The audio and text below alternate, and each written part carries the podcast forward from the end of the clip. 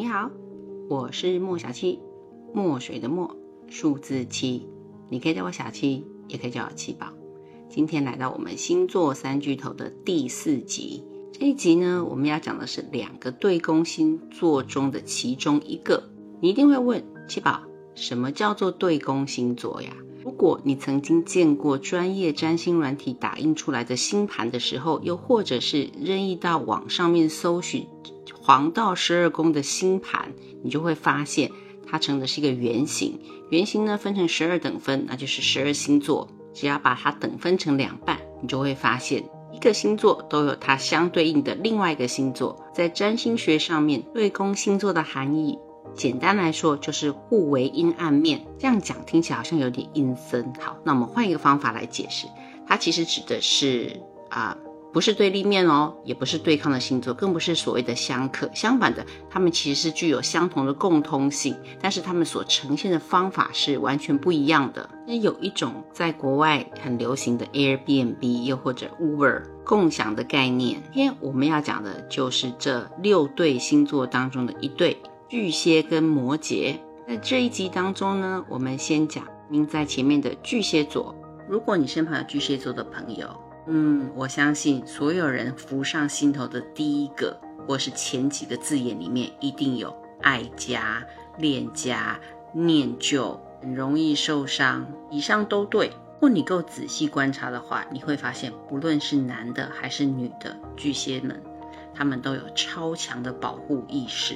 蝎座特色中的特色就是保护意识超强，因为他们超级害怕受伤，所以他们的特色就是非常敏感，对别人的情绪、别人的思想、别人的语言都是超级敏感。这代表的是家庭，代表的是母亲，跟母亲的缘分通常都很深。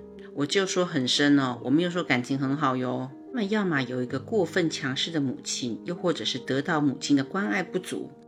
其他的星座的星座得到母爱不足无所谓啊，他们有自我发展的空间，他们能够自我调试的能力。可是巨蟹不行，终其一生都有所谓母爱的问题。如果有一天你不小心欺负了巨蟹座，他会记一辈子。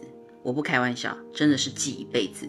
你即使后来发现他被你伤害了，你也道歉了，他会原谅你，但是他会记一辈子，他会永远记得他自己受到的伤害。他不会把这件事情记到你的账上，但是伤害不会忘记。所以我常形容巨蟹，他们是跟情绪伤口活在一起的人。以巨蟹、太阳巨蟹来说，什么东西是最好的疗愈东西呢？食物，食物带给他们安全感。食物的隐藏含义是母亲，是喂养，是被滋养的能量。所以你一旦看到一个巨蟹突然变瘦，嗯，情绪上面一定出了问题。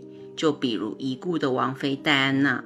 也是因为他们热爱食物，他们把食物当成情绪的发泄口，所以肠胃通常不太好，特别是胃。巨蟹们不会像双子宝宝，今天要，明天不要。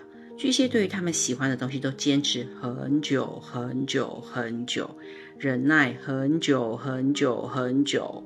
不论是在感情还是其他的事物，都是这样。我有个朋友已经进入职场大概二十年了。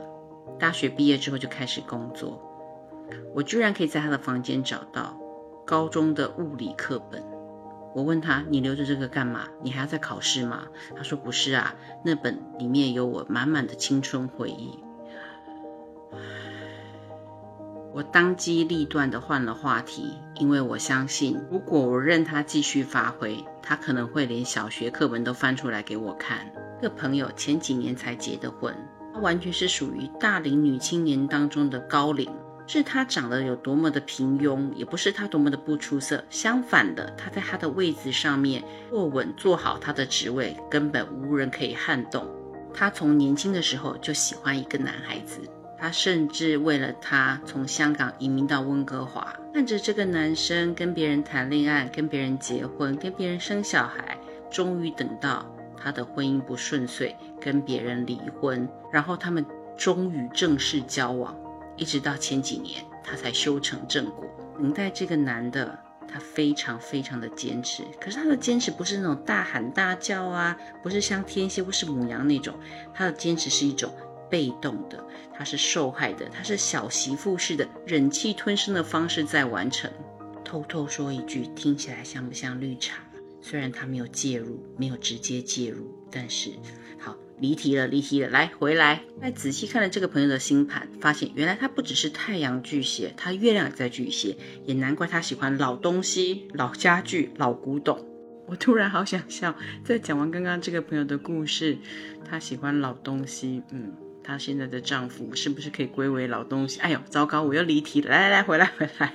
月亮巨蟹的朋友呢，他们都非常喜欢从事家庭活动。所以你一旦发现月亮巨蟹的朋友整天在外面泡网吧啦，去 club 啊，去 disco 啊，嗯，他一定是家庭出现了问题。太阳巨蟹一样，他们对于美食是无法抗拒的，他们有能力成为美食鉴赏家，但不见得有能力成为好的厨师。他们喜欢被喂养，不是喜欢煮。跟金牛座不一样，金牛座。有可能成为很会煮饭的厨师。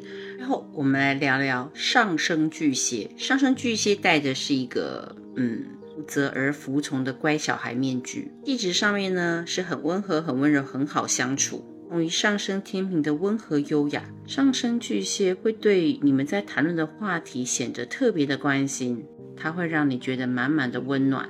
且上升巨蟹它的自我形象是属于比较服从权威。呃，很愿意负责任，很愿意妥协，所以在青少年的时候呢，特别让人家觉得他们是不是比较懦弱？一个人的人格在对外的时候有两个比较大的转变的时刻，一个是青少年时代，一个是出社会的时候。上升巨蟹来说，由于他们很习惯负责任，所以他们出社会之后也很容易服从权威，尊重纪律。如果他们正好碰到一个老板很相信他们啊，把重要的工作交给他们，他们就会用非常负责任的方法。全力以赴。不过久了之后呢，他们会有一种很奇怪的转变，就是做着做着就以为自己是老板，望自己把事情可以独立的完成，接受别人的意见，更不可以干预他。这样子的上升巨蟹就会让人家觉得他是两面人，因为他明明刚开始的时候是很温和、很善良，又不怎么会说难听话，永远是笑眯眯的，怎么现在突然变了个样子呢？因为他们其实也是属于开创星座的一员，本性是胆小、谨慎而害羞的，是因为他在同样一个环境当中够久了、够熟悉了。